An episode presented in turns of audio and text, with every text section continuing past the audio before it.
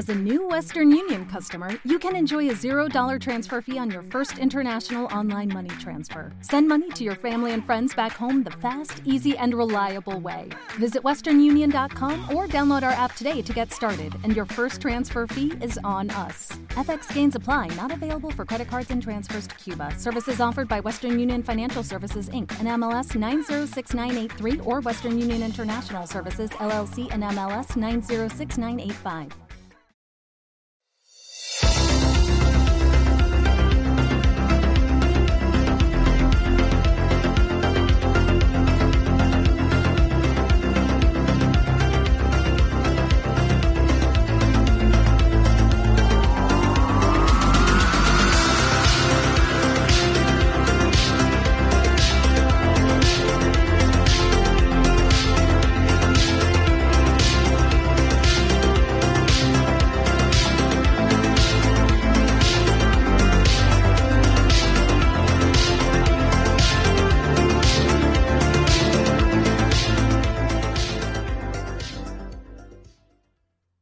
A todos, muy buenas, ¿qué tal? ¿Cómo estáis? Sed todos bienvenidos a un nuevo episodio del podcast Cine Blockbuster, el espacio de entretenimiento en el que hablamos de nuestras películas favoritas, de series de televisión, de cómics, libros, videojuegos y, en fin, de todo aquello que nos gusta y que nos parece interesante. Aunque lo hacemos tomando como referencia dos premisas básicas que se han convertido en la principal seña de identidad del podcast la brevedad y la información de calidad. Esto es lo que ofrecemos y esto es precisamente lo que nos diferencia de otros podcasts. Hoy con un programa especial dedicado a repasar las mejores y más populares series de la televisión de los maravillosos años 80. Esos programas televisivos que nos engancharon a la pequeña pantalla y que disfrutamos de lo lindo cuando éramos unos críos mientras nos zampábamos nuestro bollicao, el inolvidable bocadillo de salchichón o el bocata de mortadela con aceitunas.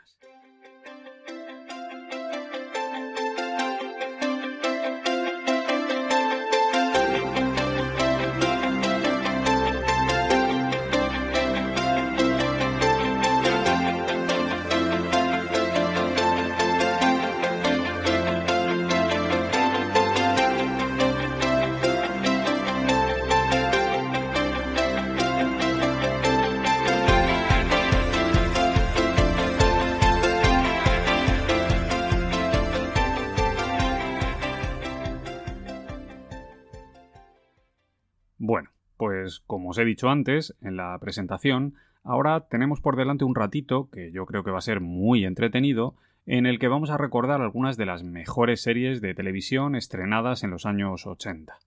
No obstante, antes de empezar, como siempre, quiero haceros un pequeño aviso.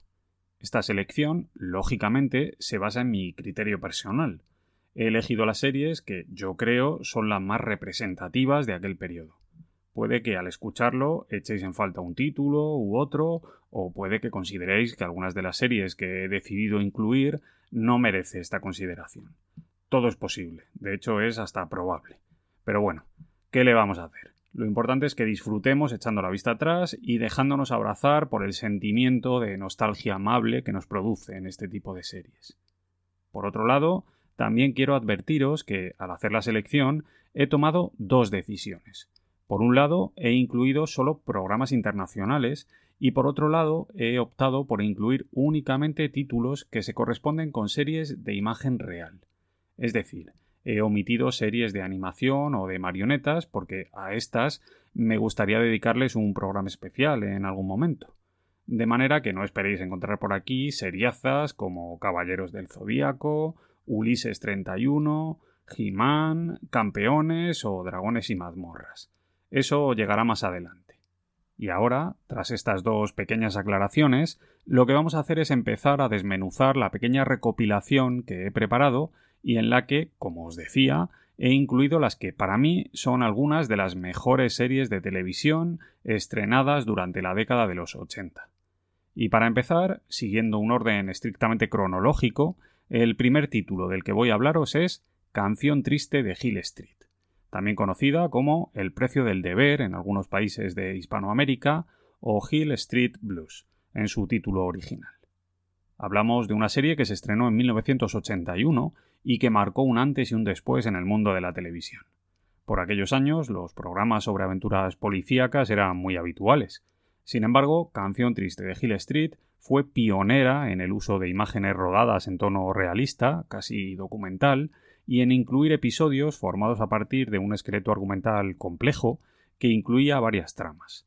Del mismo modo, también fue uno de los primeros programas televisivos de ficción que se preocupaba por ahondar en la vida privada de los personajes, mostrando sus dramas más íntimos y el día a día con sus familias. Canción Triste de Hill Street estuvo siete temporadas en antena, con un total de 147 episodios. El creador de la serie fue el mítico productor Steven Brochko, una auténtica leyenda de la televisión norteamericana, un hombre que empezó trabajando en series como Ironside, Colombo o El hombre invisible y que después se convirtió en creador de programas míticos como La ley de Los Ángeles, Un médico precoz o Policías de Nueva York, aunque lógicamente su mayor éxito fue Canción Triste de Hill Street.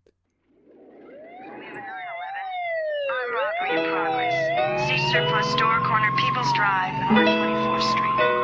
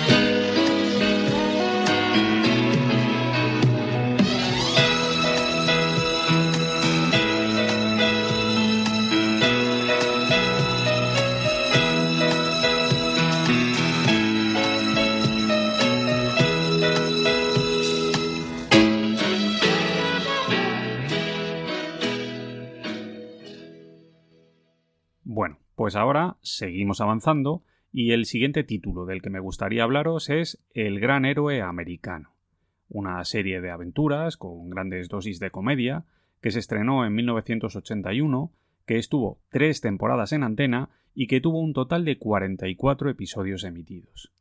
La trama de la serie giraba en torno a Ralph Hinckley, un profesor al que un día, por accidente, unos extraterrestres le ofrecían un traje con poderes sobrehumanos con el que debía tratar de proteger a los seres humanos de todo tipo de amenazas. Vamos, que hablamos de un superhéroe por accidente, que perdía las instrucciones del traje y que tenía que aprender a utilizarlo a base de ir haciendo pruebas sobre la marcha. En el reparto teníamos a nombres muy conocidos de la época, como William Catt, Robert Culp o a la bellísima Connie Selleck. La serie se caracterizaba por tener un tono amable y además recibió una muy buena aceptación entre el público más joven. No obstante, tuvo muchos problemas debido a que recibió varias demandas de DC Comics y de otras compañías que alegaban que se trataba de un plagio. Además, se dio la circunstancia de que en aquellas fechas un tipo llamado precisamente John Hinckley se hizo tristemente famoso debido a su conducta criminal. El tipo primero acosó a la actriz Jodie Foster, luego al presidente Carter y por último trató de acabar con la vida del presidente Ronald Reagan disparando contra él en Washington. Esta coincidencia provocó que los productores de la serie decidieran cambiarle el apellido al protagonista para evitar que le asociaran con ellos. Y ahora, sin detenernos, seguimos avanzando y pasamos al año siguiente, concretamente a 1982, para hablar de otra de las series más míticas de la década de los 80, una serie que casi no necesita presentación. Me refiero a la estupenda Cheers, una sitcom creada por James Burroughs. Un James Burroughs, por cierto, que es una auténtica leyenda en Estados Unidos. El tipo es el creador de series como el show de Mary Taylor Moore, Taxi, El ala oeste de la Casa Blanca, Fraser, Friends, Will and Grace, Dos hombres y medio o The Big Bang Theory. Además, ha recibido un montón de premios y tiene el récord de haber conseguido estar nominado a los Emmy un total de 16 veces entre los años 1980 y 1997. Vamos, una puñetera locura. Cheers es una comedia ambientada en un bar que es propiedad de un exjugador de béisbol llamado Sam, al que acudían habitualmente un montón de personajes recurrentes que daban un montón de juego contando sus propias peripecias. Además, la serie contaba con una historia romántica entre el propio Sam y la peculiar Diane Chambers, una cliente casual que se ve obligada a tener que quedarse a trabajar en el bar debido a un problema. La serie estuvo 11 temporadas en antena y ganó un porrón de premios. La verdad es que la lista es enorme. Entre ellos, 28 premios Emmy. Además, los datos de audiencia de esta serie son verdaderamente acojonantes. Y la mejor muestra de ello es que el último episodio de la serie fue visto nada más y nada menos que por 93 millones de espectadores en el año 1993. Es brutal. Y para cerrar, solo queda decir que en el reparto teníamos a gente como Ted Damson, Silly Long, Rip Ellman, George Wendt, Christy Alley, Woody Harrelson y por supuesto al gran Kelsey Grammer, que interpretaba a Fraser Crane, que luego tuvo su propio spin-off. Making your way in the world today takes everything you've got. Taking a break from all your worries sure would help a lot. Wouldn't you like to get away?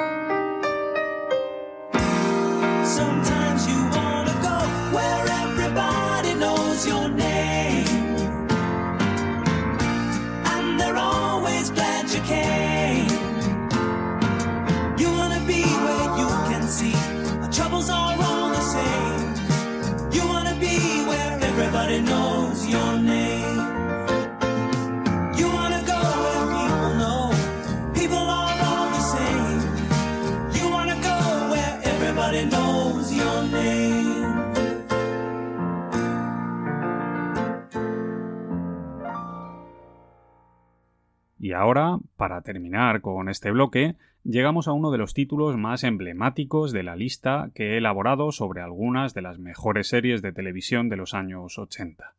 Nada más y nada menos que El coche fantástico, una de las mejores muestras de lo que era la ficción televisiva en aquel periodo. El coche fantástico se estrenó en 1982 y fue una creación de Glenn Larson, uno de los productores más potentes de aquel periodo, con títulos como Battlestar Galactica, Buck Rogers o Magnum en su currículum. La serie se mantuvo solo cuatro temporadas en antena, aunque se emitieron un total de 90 episodios. Y en ella nos contaban la historia de un tipo, que al principio se llama Michael Long, y que luego pasa a ser conocido como Michael Knight. Un valiente policía, al que están a punto de matar cuando investiga los trapos sucios de una empresa tecnológica, y que después es reclutado por una misteriosa fundación para luchar contra el crimen. Sin embargo, no lo hará solo. Su compañero será el mismísimo Kit, una adelantadísima inteligencia artificial que va acoplada a un coche deportivo. Nada más y nada menos que a un Pontiac. La serie es la puta hostia. Es verdad que han pasado muchos años y que el impacto que provocaban la tecnología y los efectos especiales en aquel momento se ha perdido un poquito. Sin embargo, la serie marcó a toda una generación de chavales. En aquella época flipábamos viendo a Michael Knight dando hostias como panes y a Kit saltando por un lado o por otro con el mítico Turbo Boss. Joder, qué bien me lo pasaba con la puta serie esta. Y además el reparto mola un montón, con nombres míticos como los de Edward Mulhart como Devon, Patricia McPherson como Bonnie, Rebecca Holden como April, que a mí me parecía guapísima, y sobre todo el inolvidable David Hasselhoff como Michael Knight un bigardo de casi dos metros de altura que aprovechaba la más mínima oportunidad para tirarle los trastos a cualquiera que llevara falda. Menudo personaje. El éxito de la serie fue tan potente que hubo un montón de productos derivados. Videojuegos para Spectrum, Commodore, Amstrad, para Nintendo e incluso para PlayStation o Xbox. Además, también hubo reediciones en DVD de todo tipo y por supuesto películas para televisión y otras series que trataban de versionar el original. Pero de todo lo que se ha hecho, sin duda, lo que de verdad nos marcó a todos fue la increíble banda sonora compuesta por Stu Phillips y que es absolutamente legendaria.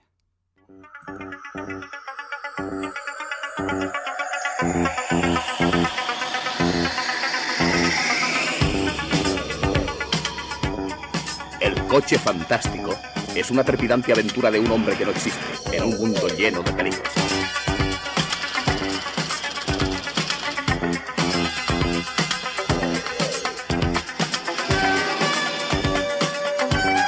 Michael Knight, un joven solitario embarcado en una cruzada para salvar la causa de los inocentes, los indefensos, los débiles, dentro de un mundo de criminales que operan al margen de la ley.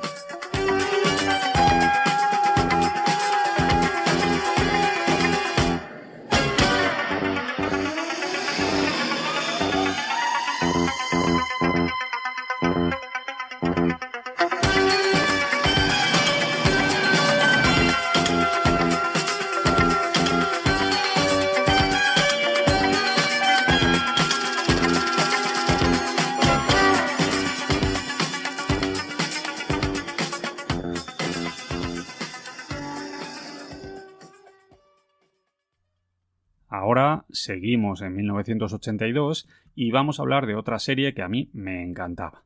En este caso, Remington Steel, un programa que estuvo cinco temporadas en antena y que contó con 94 episodios.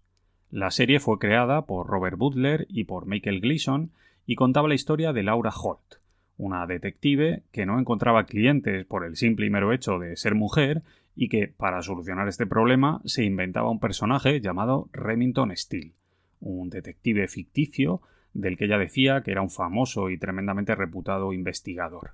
Esto hacía que la empresa de pronto empezara a tener un enorme éxito, pero de repente aparecía por allí un tipo, nada más y nada menos que Pierre Brosnan, que decía ser el famoso Remington Steele y que asumía la identidad del personaje. La verdad es que la premisa es muy buena, yo diría que es cojonuda, y la serie funciona fenomenal, mezclando misterio, asesinato y comedia romántica con un dúo protagonista que es estupendo, formado por Stephanie Zimbalis y por el propio Pierre Brosnan. Todo esto, como os decía, en 1982, un año que fue cojonudo y en el que hubo un montón de series inolvidables. Pero de entre todas ellas, yo ahora voy a hablaros de una que se convirtió en leyenda. En este caso, la inolvidable Fama, un producto que nació primero en el cine, con la famosa película dirigida por Alan Parker en 1980, que llegó a ganar incluso dos premios Oscar y que alcanzó un enorme éxito entre el público más joven.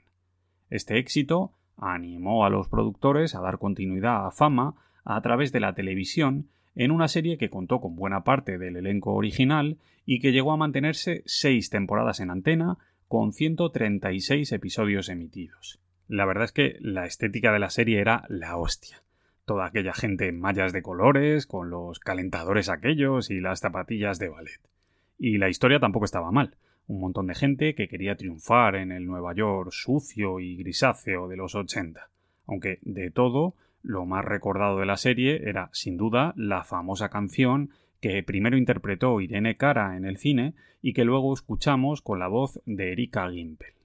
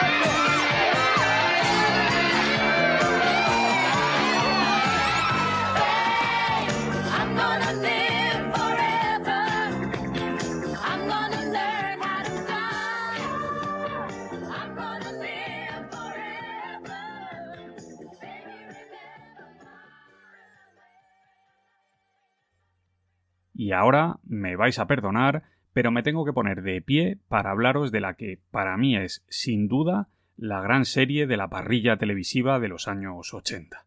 Me estoy refiriendo, por supuesto, a la maravillosa El Equipo A, un programón que se estrenó en 1983 y que se mantuvo cinco larguísimas temporadas en antena, con un total de 98 episodios de unos 50 minutos de duración aproximadamente. Hablamos de una producción de Stephen Cannell y de Frank Lupo que fue creada originalmente para NBC y que se convirtió en uno de los programas más populares y más exitosos de aquel periodo, alcanzando un nivel de popularidad realmente brutal. La serie era una aventura de acción, sin grandes dosis de violencia explícita, en la que un grupo de exmilitares, que habían sido condenados por un crimen que no habían cometido y que habían huido de una prisión de máxima seguridad, se dedicaban a ayudar a la gente, ofreciéndose como mercenarios para luchar contra las injusticias. El reparto estaba encabezado por cuatro ilustres: el veterano George Pepper, Dick Benedict, Dwight Schultz y por supuesto por el gran Mr. T que venía de triunfar con su papel en Rocky 3. Aunque es verdad que el formato de la serie, con aquellos capítulos autoconclusivos, facilitaba mucho la incorporación de caras conocidas en papeles esporádicos.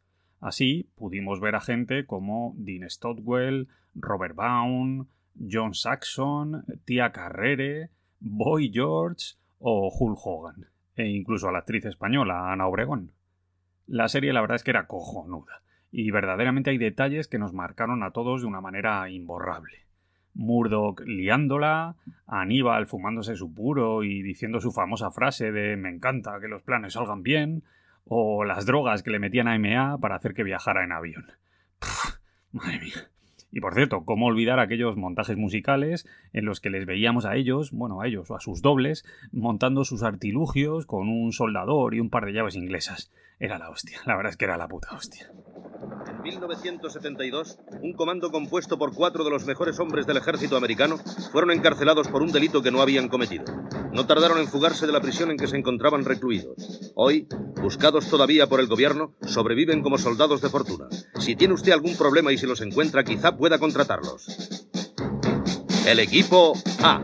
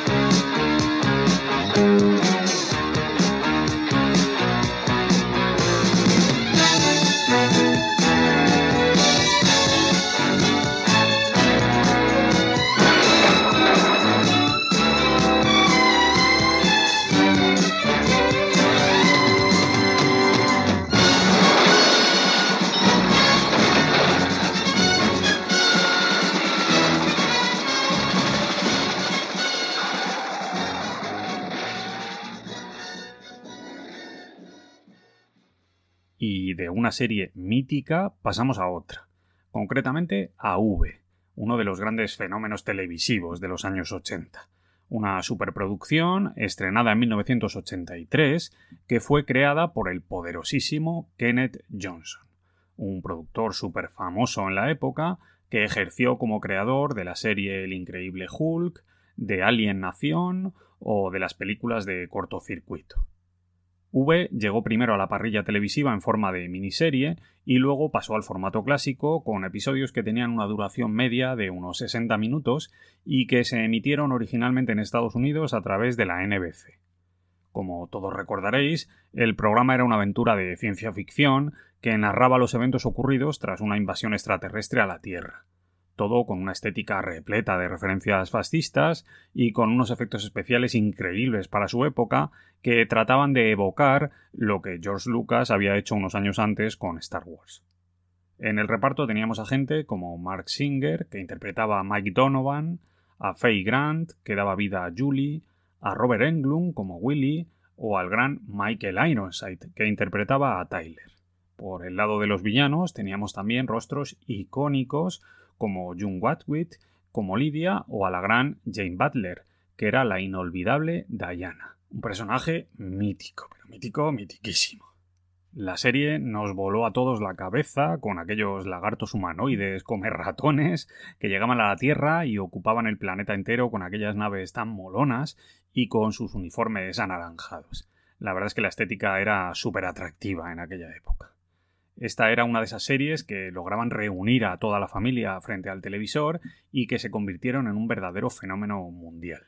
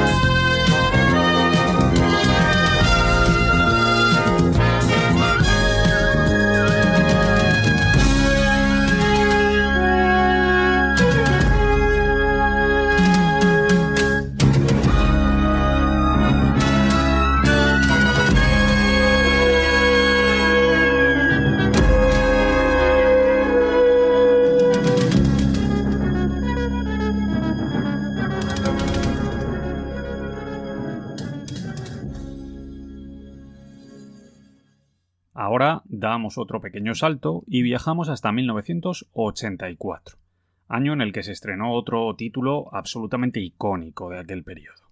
En este caso, la estupenda Corrupción en Miami, un seriote policíaco que fue producido por Michael Mann y que se convirtió en una de las series más vistas y más premiadas de toda la historia de la televisión.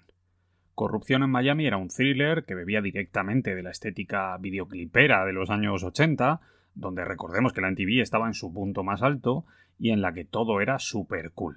El casting, repleto de gente guapa, los decorados, el vestuario de diseño, la música, los coches molones, en fin, todo muy guay y muy cuidado. Aunque es verdad que visto hoy en día la cosa chirría un poquito, claro. La estética ahora ya se nos hace un poco rara. Pero bueno, en el reparto teníamos a gente tan conocida como Don Johnson, Philip Michael Thomas o Edward James Olmos todos ellos convertidos en estrellas tras el estreno de la serie, que estuvo cinco temporadas en antena con 111 episodios emitidos. Y de ese mismo año, de 1984, es también otra de las grandes series de la época. En este caso, la estupenda y añorada Se ha escrito un crimen.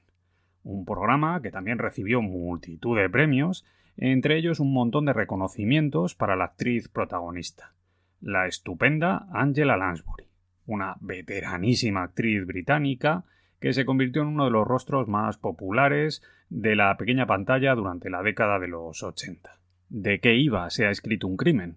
Bueno, pues se trataba de una serie de NBC en la que una escritora de novelas de misterio, llamada Jessica Fletcher, se dedicaba a investigar asesinatos que se iban sucediendo a su alrededor, como si esta mujer tuviera un imán para atraer este tipo de crímenes. Hablamos de un personaje claramente inspirado en Miss Marple, que se caracterizaba por su capacidad de observación y por su habilidad para meterse donde nadie la llamaba. La serie tenía una estructura basada en capítulos autoconclusivos en los que el propio autor del crimen acababa confesando al final su culpa y exponía sus motivaciones tras ser descubierto por la señora Fletcher. De este modo todo quedaba bien resuelto, todo bien cerradito, y el espectador estaba seguro de quién era el culpable. Se ha escrito un crimen, estuvo 12 temporadas en antena y se emitieron un total de 264 episodios.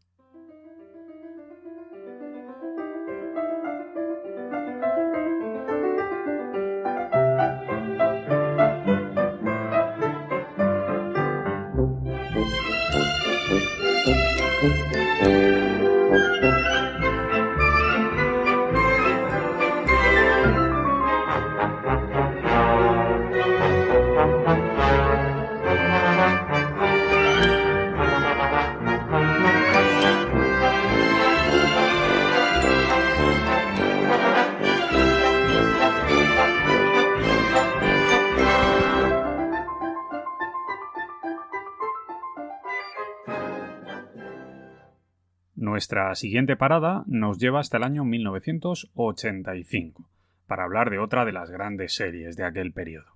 En este caso me refiero a Luz de Luna, la estupenda serie creada por Glenn Gordon, en la que tomaba como referencia las comedias clásicas de enredo de Howard Hughes y en la que descubrimos a dos de las estrellas más rutilantes de la televisión norteamericana en los años 80.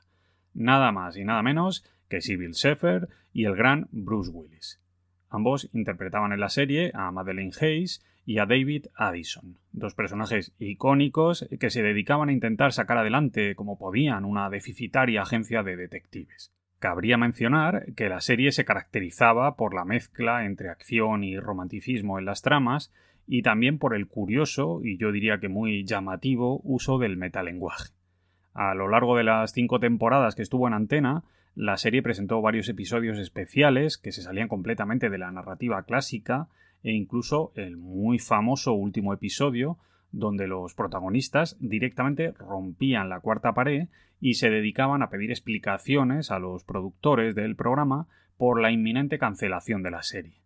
Todo ello 30 años antes de que Jennifer Walters y Disney hicieran algo parecido en la serie de Hulka esta que tanto ha sorprendido a todo el mundo.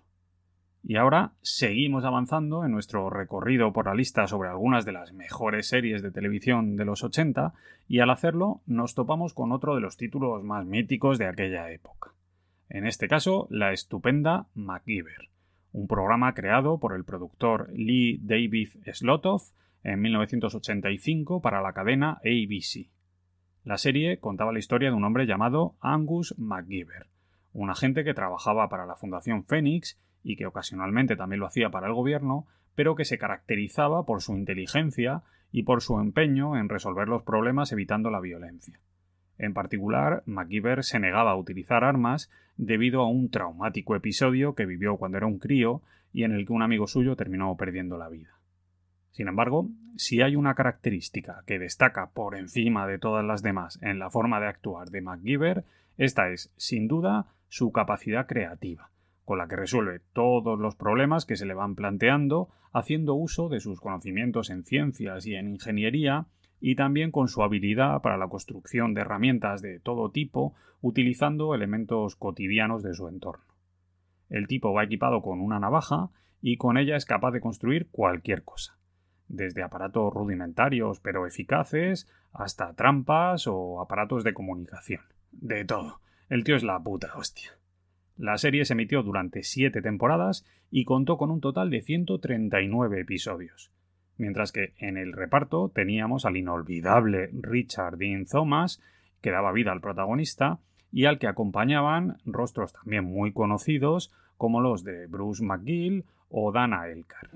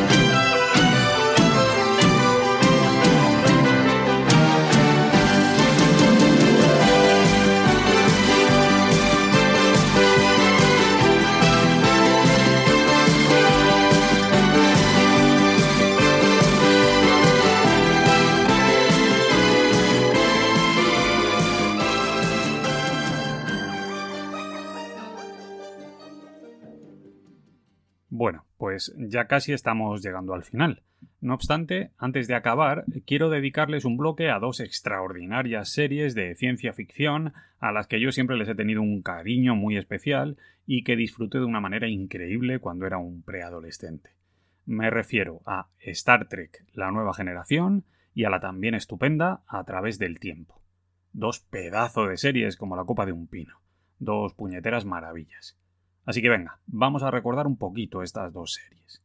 Y para hacerlo, vamos a empezar con Star Trek La Nueva Generación, un programa creado por el legendario Gene Roddenberry en 1987 con el que trató de expandir el universo Star Trek, una franquicia que había nacido precisamente en la televisión en los años 60 y que luego había dado el salto a la gran pantalla con varias aventuras cinematográficas. La premisa de la serie era sencilla. La primera generación de actores de la serie original se estaba haciendo mayor y la franquicia necesitaba un rejuvenecimiento. Por ello, se buscó un nuevo elenco y se ubicó la historia en el siglo XXIV, aproximadamente 100 años después de los sucesos que se nos mostraron en la serie clásica. En el reparto teníamos rostros tan conocidos como los de Patrick Stewart, que daba vida a Jean-Luc Picard, también teníamos a Jonathan Frakes como William Riker, a Brent Spinner como Data e incluso a un joven Will Wheaton como Wesley Crusher. La serie contó con un presupuesto potentísimo, con unos efectos especiales de primera y además fue uno de los primeros programas televisivos que fueron grabados en 35 milímetros y con sonido Dolby Surround.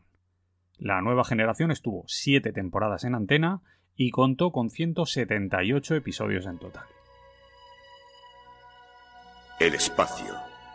La última frontera. Estos son los viajes de la nave estelar Enterprise en su misión permanente de explorar nuevos y desconocidos mundos, de buscar nuevas formas de vida y nuevas civilizaciones, de ir audazmente donde nadie ha ido jamás.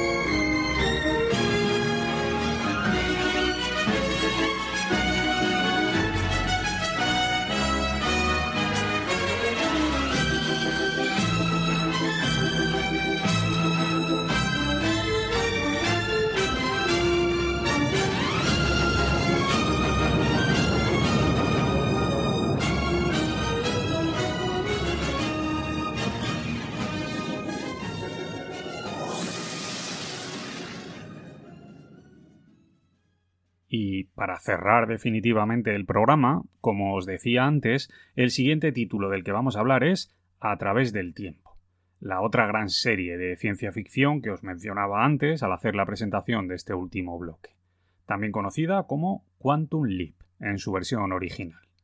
En este caso, se trata de una producción del mítico Donald P. Belisario, que era un productor televisivo de la vieja escuela con títulos míticos a sus espaldas como JAG, Alerta Roja o Navy, Investigación Criminal.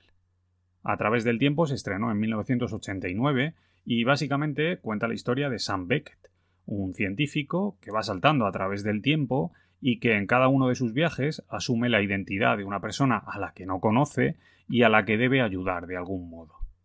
Todo ello con la ayuda de un tipo llamado Al, que se presenta ante él en modo holograma y también con el ordenador Ziggy. Hablamos de una historia que mezclaba ciencia ficción, comedia y algunas dosis de drama y que se sustentaba en el carisma de sus dos actores protagonistas, los míticos Scott Bakula y Dean Stockwell. A través del tiempo se estrenó en 1989 y se mantuvo cinco temporadas en antena con un total de 97 episodios. Por cierto, si os gustaba esta serie y queréis saber un poquito más sobre ella, os recuerdo que tengo en el podcast un pequeño programita, una de estas cápsulas de cine que hago de vez en cuando, en el que hago una reseña específica sobre la serie. Nada, un episodio muy cortito que dura apenas 10 minutos, pero que está muy bien, es muy interesante.